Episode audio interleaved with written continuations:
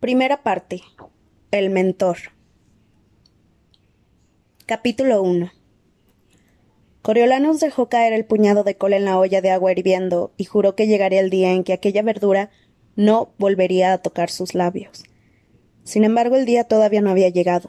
Necesitaba comerse un tazón enorme del anémico vegetal y beberse cada gota de la sopa para que no le gruñera el estómago durante la ceremonia de la cosecha. Era una de las precauciones de la larga lista que preparaba para ocultar el hecho de que su familia, a pesar de residir en el ático del edificio de viviendas más opulento del Capitolio, era más pobre que la escoria de los distritos, que a sus dieciocho años el heredero de la casa de los Snow, antes tan grandiosa, no contaba más que con su ingenio para sobrevivir. Le preocupaba el estado de su camisa para la cosecha. Contaba con un par de pantalones obscuros bastante aceptables, comprados en el mercado negro el año anterior, pero la gente se fijaba en la camisa. Por suerte, la academia proporcionaba los uniformes que debía llevar a diario. Sin embargo, habían pedido a los estudiantes que para la ceremonia se vistieran con elegancia, sin olvidar la solemnidad que requería la ocasión. Tigris le había pedido que confiara en ella, y él así lo hacía, ya que la habilidad de su prima con la aguja lo había salvado hasta ese momento. Aún así no esperaba un milagro. La camisa que habían desenterrado del fondo del armario, de su padre, recuerdo de tiempos mejores, estaba manchada y amarillenta por el paso del tiempo. Le faltaban la mitad de los botones y tenía una quemadura de cigarrillo en uno de los puños. Una prenda que estaba en tan malas condiciones que ni siquiera la habían vendido, cuando les acusió la necesidad. Esa era su camisa para la cosecha.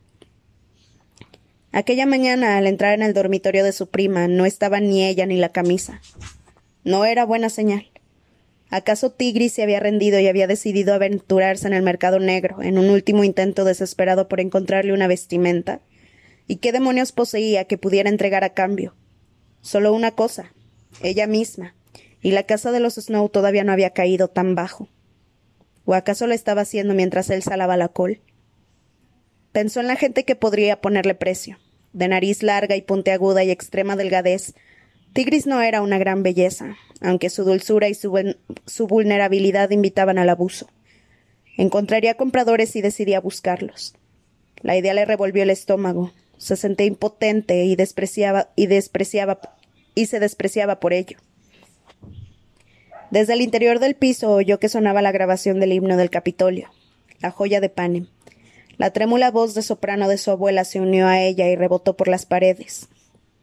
Joya de Panem, poderosa ciudad, resplandeciente desde el albor. Resultaba doloroso oírla desafinar y cantar siempre descompasada.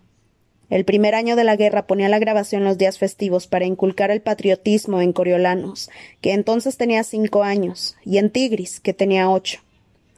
El recital diario no había dado comienzo hasta aquel negro día en que los rebeldes de los distritos rodearon el Capitolio, dejándolos sin suministros durante los dos años siguientes de la guerra. Recuerden, niños, solía decirles, nos han sitiado, pero no vencido. Entonces cantaba el himno por la ventana del ático, mientras las bombas llovían sobre ellos, su pequeño acto de desafío. Humildes nos arrodillamos ante tu ideal, y las notas que nunca alcanzaba Te prometemos nuestro amor. Coriolanus esbozó una mueca. Los rebeldes llevaban una década guardando silencio, no así su abuela. Todavía quedaban dos estrofas para terminar. Joya de Panem, corazón de la justicia, coronado tu mármol de sabiduría. Se preguntó si sería posible absorber parte del sonido añadiendo más muebles a la casa, aunque se trataba de un planteamiento puramente teórico. En aquel momento su ático era un microcosmos del Capitolio en sí, marcado por las cicatrices de los implacables ataques rebeldes. las grietas recorrían las paredes de seis metros de altura. Las molduras del techo estaban salpicadas de agujeros dejados por fragmentos de yeso caído y unas feas tiras de cinta aislante negra sujetaban los cristales rotos de las ventanas en arco que daban a la ciudad. A lo largo de la guerra y la década posterior, la familia se había visto obligada a vender o trocar muchas de sus posesiones, de modo que algunas de las habitaciones estaban completamente vacías y cerradas, y en las demás pocos muebles quedaban. Y lo que era peor, durante el frío intenso del último invierno del asedio habían tenido que sacrificar elegantes enseres de madera labrada e innumerables volúmenes de libros para alimentar la chimenea y evitar morir congelados. Había llorado cada vez que veía las coloridas páginas de sus libros ilustrados, los mismos que había leído junto con su madre, reducidas a cenizas, pero mejor triste que muerto. Como había estado en los pisos de sus amigos, Coriolanus sabía que la mayoría de las familias ya habían empezado a reparar sus hogares, pero los Snow ni siquiera se podían permitir unos metros de lino para una nueva camisa. Pensó en sus compañeros de clase que estarían examinando sus armarios o poniéndose sus nuevos trajes a medida, y se preguntó durante cuánto tiempo podría mantener las apariencias. Tú nos das luz, tú nos unes de nuevo, y a ti te entregamos nuestra vida. Si la camisa remozada por Tigris resultaba inservible, ¿qué haría? ¿Fingir que tenía gripe y avisar que estaba enfermo? Lo tacharían de débil. ¿Presentarse con la camisa del uniforme? Lo considerarían irrespetuoso embutirse en la camisa roja que le quedaba pequeña desde hacía dos años, lo tildarían de pobre. La opción aceptable, ninguna de las anteriores. Puede que Tigres hubiera ido a pedir ayuda a su jefa, Fabricia Locke, una mujer tan ridícula como su nombre, pero con evidente talento para la moda reciclada. Ya se pusieran de moda el cuero, las plumas, el plástico o la felpa, ella encontraba la forma de incorporarlos a un precio razonable. Como a Tigris no se le daban bien los estudios, había renunciado a la universidad tras graduarse en la academia para perseguir su sueño de convertirse en diseñadora.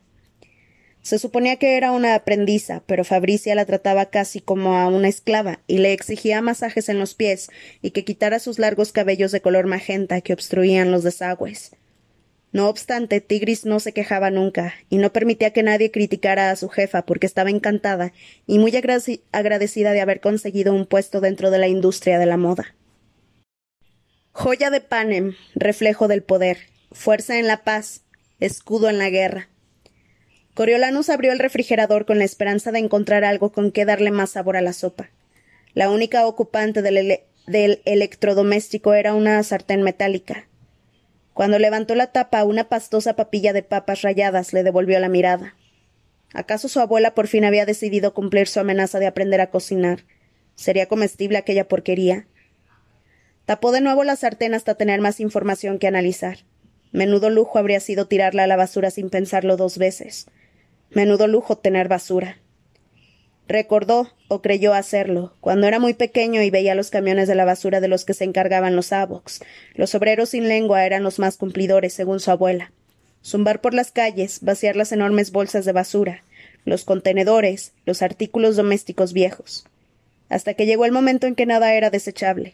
Todas las calorías eran buenas y cualquier objeto podía cambiarse por algo, quemarse para protegerse del frío o pegarse a la pared a modo de aislamiento. Todos habían aprendido a despreciar el despilfarro, aunque empezaba a ponerse de moda otra vez. Insidioso. Señal de prosperidad, como una camisa en condiciones. Con tu mano acorazada, protege nuestro Capitolio, nuestra vida. La camisa, la camisa. Su mente a veces se obsesionaba así con un problema, con cualquier cosa en realidad, y no lo soltaba, como si controlar un elemento de su mundo lo salvara de la ruina. Era una mala costumbre que le impedía ver otros posibles riesgos. La tendencia a la fijación estaba programada en su cerebro, y era muy probable que acabara con él si no aprendía a superarla. La voz de su abuela graznó al crescendo, al final. Nuestra tierra.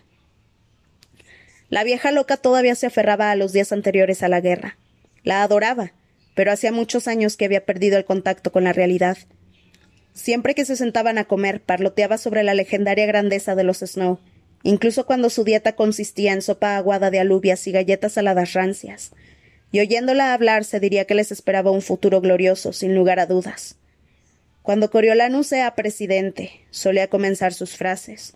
Cuando Coriolanus sea presidente, todo se corrigía, todo se corregiría como por arte de magia desde la cochambrosa fuerza aérea del Capitolio hasta el desorbitado precio de las chuletas de cerdo.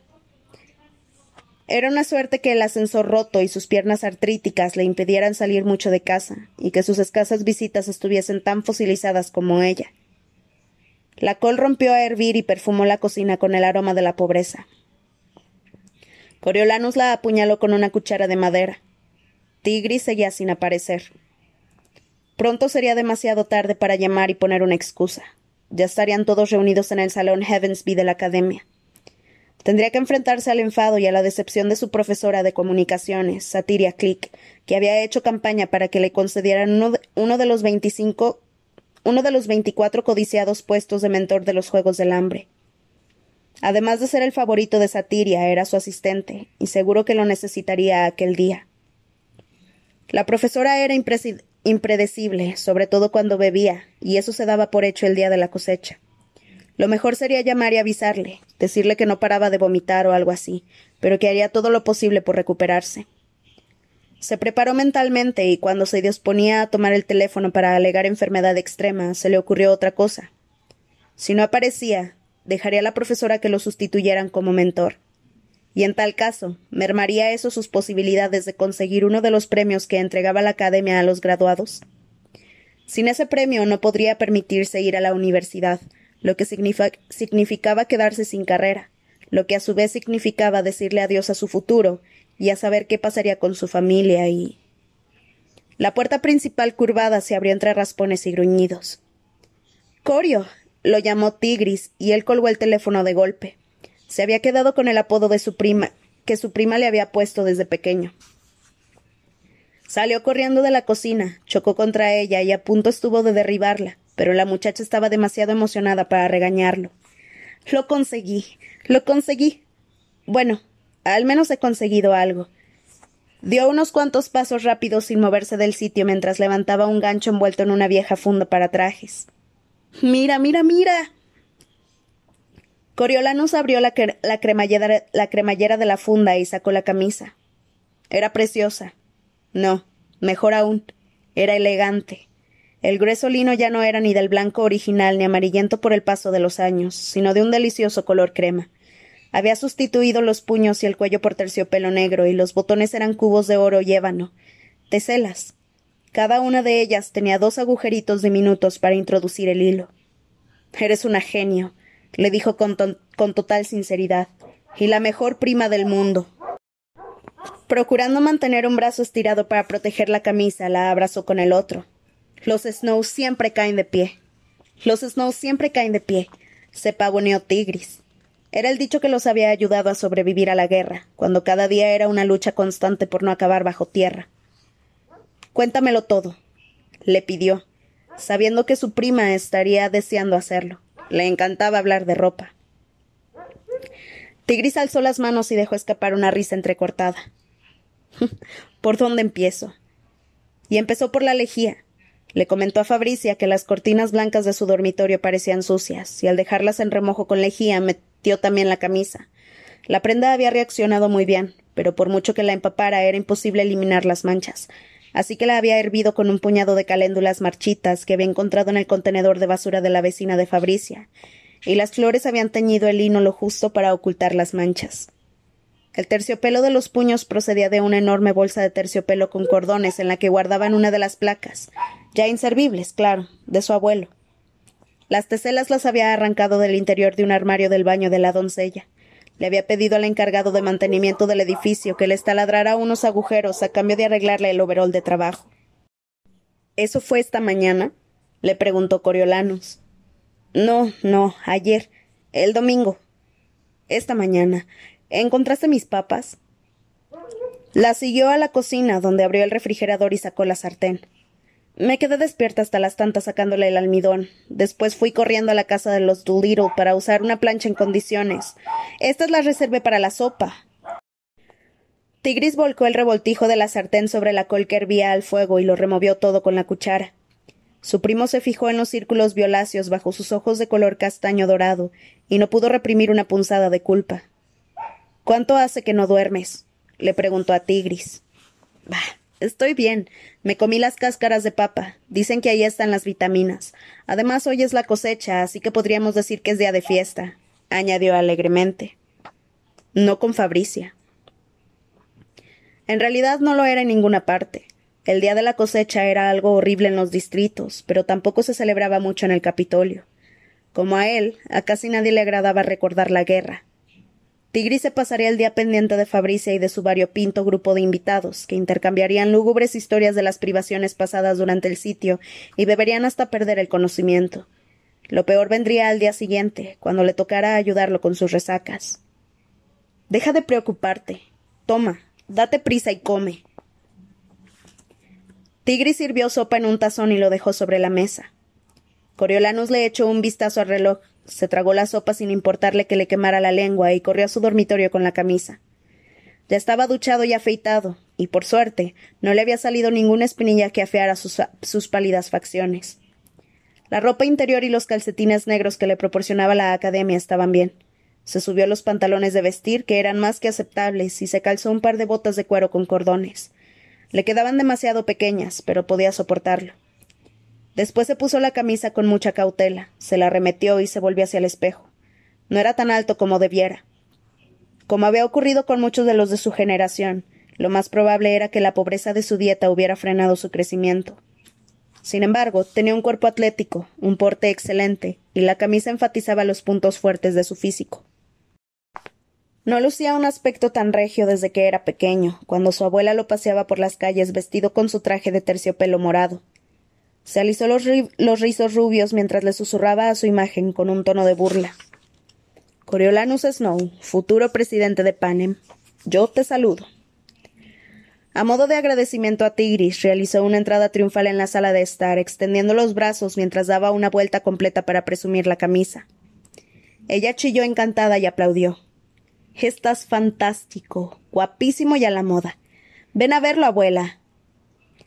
Era otro de los apodos acuñados por la pequeña Tigris, para, para la que abuela, o peor aún Yaya, no estaba a la altura de alguien tan imperial. Su abuela apareció con una rosa roja recién cortada acunada entre las trémulas manos. Vestía una túnica larga y suelta de color negro, de las que eran tan populares antes de la guerra y se habían quedado ya tan anticuadas que daban risa, y un par de babuchas bordadas con las puntas en curva que habían pertenecido a un disfraz. Algunos mechones de fino cabello blanco le asomaban por el borde de un turbante de terciopelo enmohecido. Eran los restos de lo que antes fuera un armario fastuoso, las pocas prendas decentes se guardaban para las visitas o para sus escasas incursiones en la ciudad. Toma, niño, póntela, recién cortada de mi jardín de la azotea, le ordenó. Al aceptar la rosa de las temblorosas manos de su abuela, se pinchó con una espina. La sangre brotó de la herida de la palma, así que mantuvo la mano alejada del cuerpo para no mancharse su preciada camisa. La anciana parecía perpleja. Solo quería que estuvieras elegante, le dijo. Claro que sí, abuelatriz, repuso Tigris. Y así será.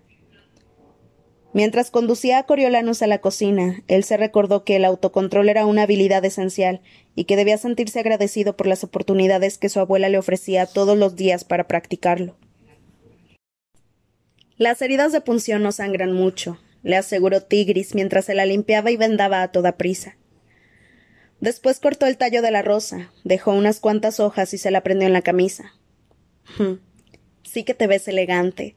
Ya sabes lo importantes que son para ella las rosas. Dale las gracias. Eso hizo. Les dio las gracias a las dos y se fue disparado hacia la puerta.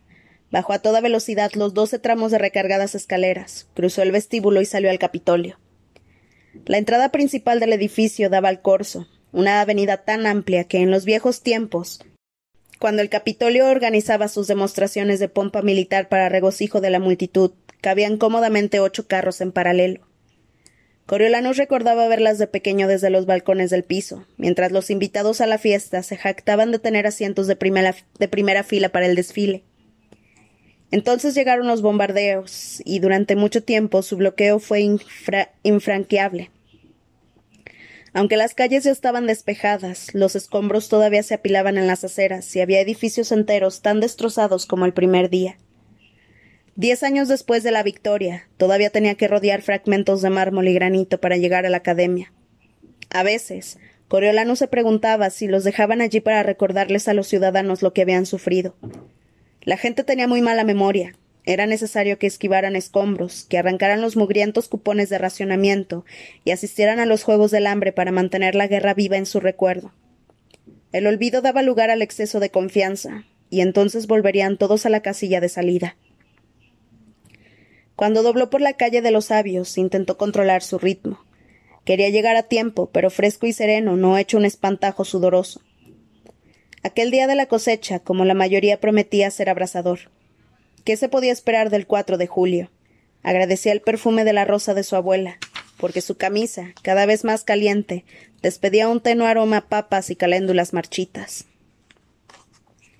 La Academia, la mejor escuela del Capitolio, educaba a la, a la progenie de los ciudadanos destacados, ricos e influyentes. Con sus más de cuatrocientos alumnos en cada curso, Tigris y Coriolanus habían logrado entrar sin muchas dificultades gracias a la larga historia de su familia en la institución. A diferencia de la universidad, era gratuita y ofrecía la comida de mediodía y el material escolar, además de los uniformes. Todo el que era alguien asistía a la academia, y Coriolanus necesitaba esos contactos para cimentar su futuro. La majestuosa escalera que daba entrada a la academia tenía cabida para todo el alumnado, así que había espacio de sobra para el flujo constante de autoridades, profesores y estudiantes que acudían a las festividades del día de la cosecha. Coriolanus la subió despacio, intentando moverse con una dignidad natural por si alguien lo miraba. La gente lo conocía, o al menos habían conocido a sus padres y abuelos, y de los Snows esperaba un mínimo estándar. Aquel año, empezando por ese mismo día, esperaba lograr también el reconocimiento personal. La mentoría en los Juegos del Hambre era su proyecto final antes de la graduación de la Academia en verano. Una actuación impresionante como mentor, sumada a su excelente expediente académico, le aseguraría un premio en metálico lo bastante cuantioso como para pagar su matrícula universitaria. Habría veinticuatro tributos, un chico y una chica por cada distrito por cada uno de los doce distritos derrotados, elegidos mediante sorteo para luchar a muerte en la arena de los Juegos del Hambre. Estaba todo recogido en el Tratado de la Traición que había acabado con los días oscuros de la rebelión de los distritos, uno de los muchos castigos impuestos a los insurgentes. Como en el pasado, meterían a los tributos en el estadio del Capitolio, un anfiteatro que se usaba para los deportes y el entretenimiento antes de la guerra y se les proporcionarían armas con las que asesinarse entre ellos. El Capitolio animaba a sus ciudadanos a ver el espectáculo, pero mucha gente lo evitaba. El reto consistía en convertirlo en un acontecimiento más atractivo. Con esto en mente, por primera vez se había decidido que los tributos contaran con mentores. Veinticuatro de los mejores alumnos de último curso de la academia eran los elegidos para el trabajo, aunque todavía se estaban concretando los detalles de lo que eso suponía. Se hablaba de preparar a cada uno de los tributos para una entrevista personal, quizá incluso mostrarlos así calados ante las cámaras. Todo el mundo coincidía en que para que continuaran los Juegos del Hambre debían evolucionar hasta convertirse en una experiencia significativa, y emparejar a la juventud del Capitolio con los tributos de los distritos intrigaba a los ciudadanos. Coriolanus cruzó una entrada adornada con pendones negros, recorrió un pasillo de techo abovedado y entró en el cavernoso salón Heavensby, desde donde verían la retransmisión de la ceremonia de la cosecha. No llegaba tarde, ni mucho menos, pero el salón ya estaba repleto de profesores y estudiantes, además de unos cuantos encargados de los juegos, cuya presencia no era necesaria para retransmitir el día de la inauguración. Los abox circulaban entre la multitud con bandejas de posca, un brebaje de vino aguado mezclado con miel y hierbas. Se trataba de una versión alcohólica del ácido menjunje del que había, del que había dependido el Capitolio durante la guerra y que supuestamente protegía de las enfermedades. Coriolanus tomó una copa y se enjuagó la boca con la esperanza de que borrara cualquier rastro del aliento a col. Sin embargo, solo se permitió un trago. La bebida era más fuerte de lo que pensaba la mayoría, y en los años anteriores había visto al alumnado de último curso ponerse en ridículo por ingerir demasiada. El mundo todavía pensaba que Coriolanus era rico, aunque su única moneda de cambio era su encanto, que procuraba repartir con generosidad mientras se paseaba entre la gente. Los rostros se iluminaban cuando saludaba con simpatía a unos y a otros, preguntando por miembros de la familia y soltando algún que otro cumplido. No me quitó de la cabeza su clase sobre la represalia de los distritos. Me encanta tu flequillo. ¿Cómo fue la operación de espalda de tu madre? Bueno, dile que es mi heroína. Dejó atrás las sillas acolchadas dispuestas para la ocasión y siguió hasta la tarima, donde Satiria regalaba los oídos de un grupo de profesores de la academia y responsables de los juegos con una de sus alocadas historias. Aunque solo logró escuchar la última frase, se unió obedientemente al coro de risas posterior. Ah. Coriolanus, dijo Satiria, arrastrando las palabras mientras le hacía señas para que se acercara. Aquí está mi pupilo estrella. Él le dio el consabido beso en la mejilla y se fijó en que la profesora ya le llevaba varias copas de posca de ventaja. Lo cierto era que tenía que empezar a controlar su problema con la bebida, aunque lo mismo cabía decir de la mitad de los adultos que conocía. La automedicación era una epidemia que asolaba la ciudad. A pesar de todo, Satiria era graciosa y no demasiado estirada, uno de los pocos profesores que permitía que los alumnos la llamaran por su nombre de pila. La mujer se retiró unos pasos y lo examinó. Una camisa preciosa. ¿De dónde la sacaste?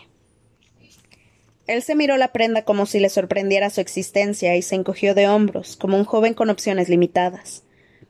Los Snow tenemos armarios con mucho fondo, respondió alegremente. Intentaba conseguir un aspecto respetuoso pero festivo. Hmm, ¿y lo conseguiste? ¿Qué son esos ingeniosos botones?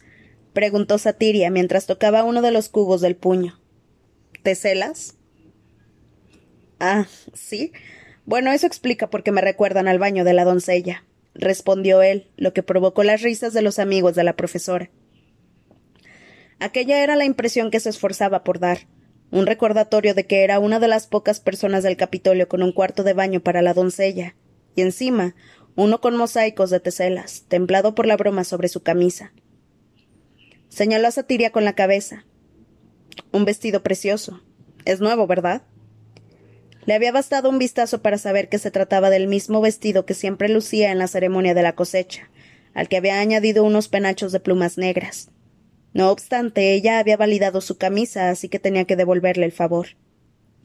La profesora recibió la pregunta con los brazos abiertos. Lo encargué especialmente para la ocasión, respondió, por ser el décimo aniversario y eso. Elegante, dijo Coriolanus. La verdad es que no hacían mal equipo. Su deleite se interrumpió en seco al ver a la encargada del gimnasio, la profesora Agripina Sickle, que usaba sus musculosos hombros para abrirse camino entre la multitud. A su lado se encontraba su asistente, Sejanus Plinth, que cargaba con el escudo decorativo que la profesora Sickle insistía en llevar todos los años para la fotografía de grupo. Se lo habían concedido al final de la guerra por el éxito obtenido en la supervisión de los simulacros de seguridad de la Academia durante los bombardeos. Sin embargo, lo que llamó la atención de Coriolanus no fue el escudo, sino la ropa de Sijanus, un suave traje de color gris oscuro con una camisa de un blanco segador compensado por una corbata de, de cachemira, ajustado para aportar elegancia a su figura, alta y angulosa.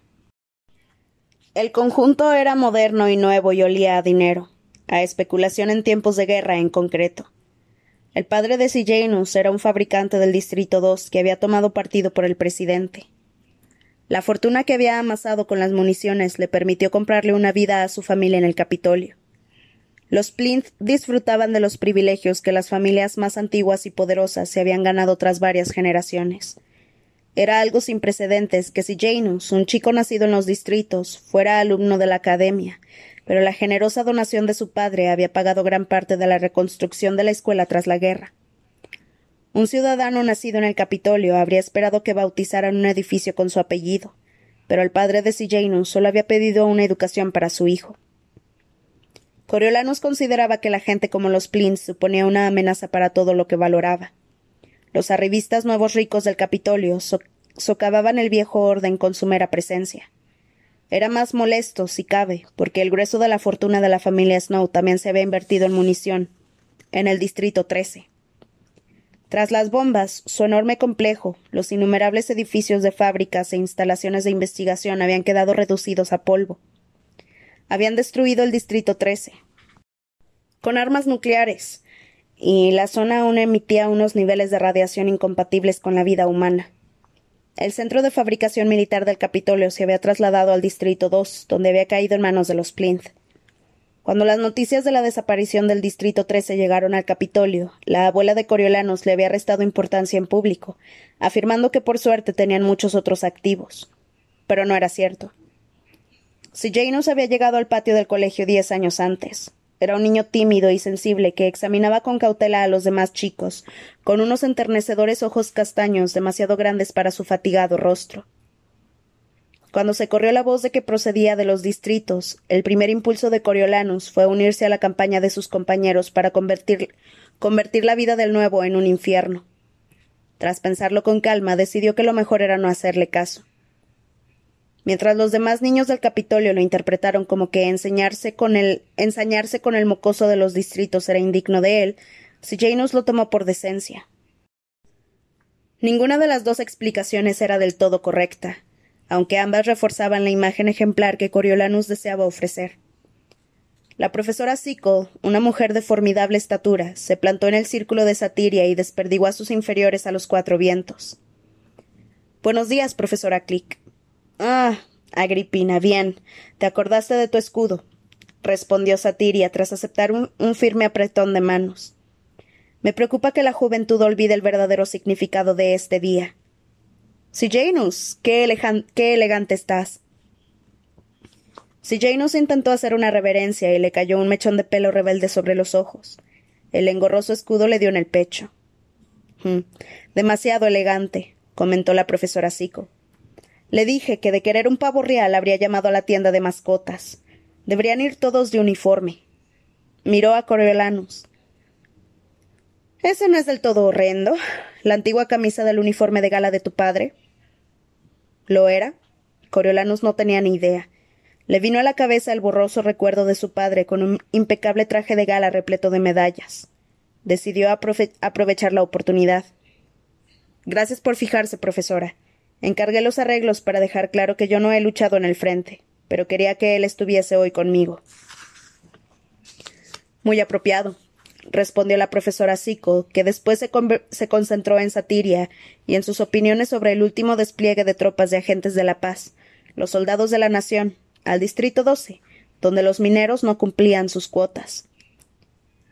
Como las profesoras estaban en lo suyo, Coriolano señaló el escudo con la cabeza. Hoy te toca entrenamiento, ¿eh? Siempre es un honor ser de ayuda, respondió Janus sonriendo con ironía. Se ve que te esforzaste mucho en darle brillo, contestó Coriolanus. Janus se tensó por si insinuaba. ¿Qué? ¿Que era un adulador? ¿Un lacayo? Permitió que la situación se volviera incómoda antes de suavizarla. Sé lo que te digo. Yo me encargo de todas las copas de vino de Satiria. ¿En serio? Preguntó Janus más relajado.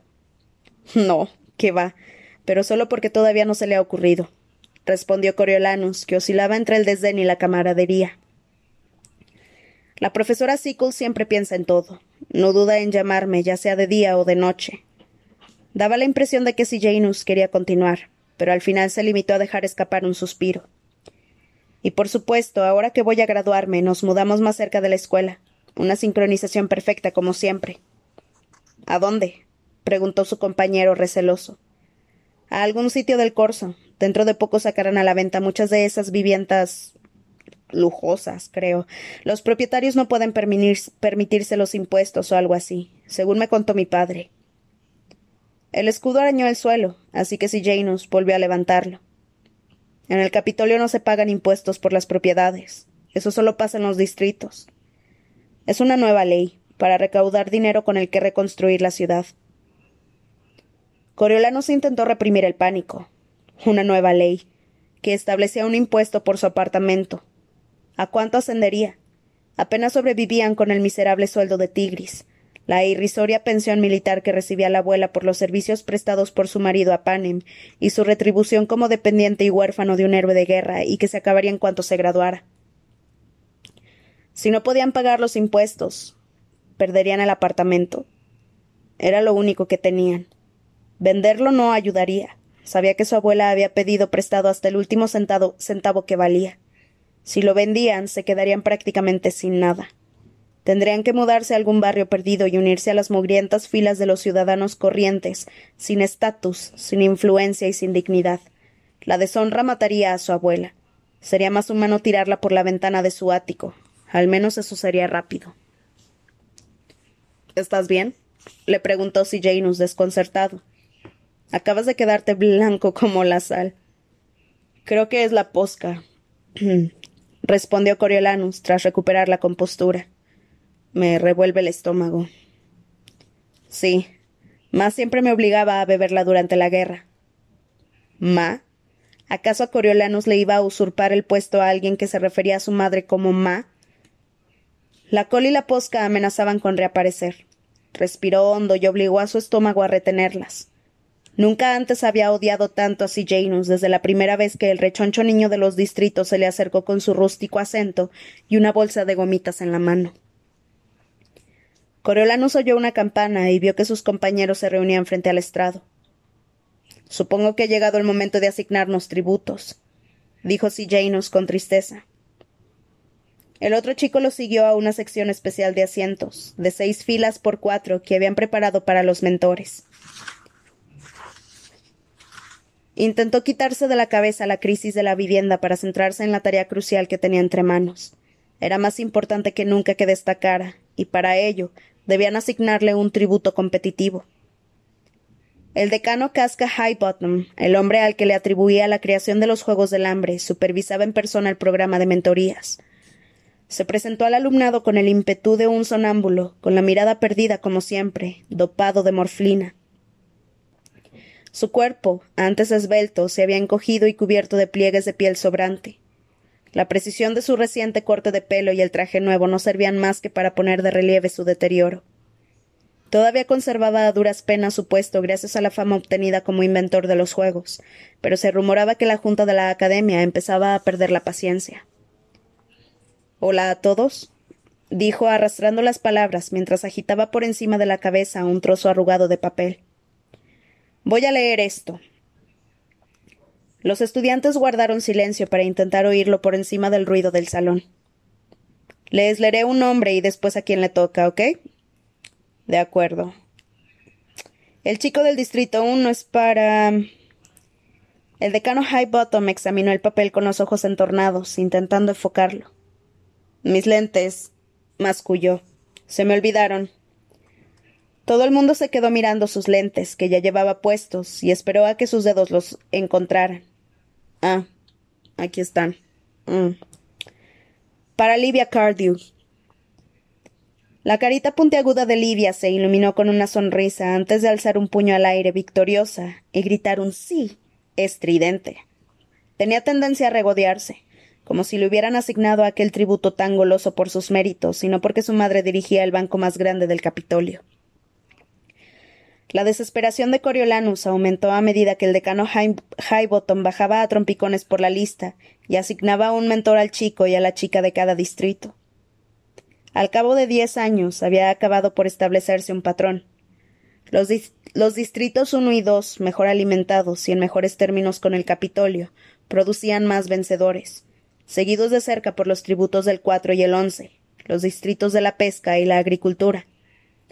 Coriolanus había esperado que le tocara uno del uno o del dos, pero no fue así, lo que le resultó aún más insultante cuando a Janus le asignaron al chico del distrito dos.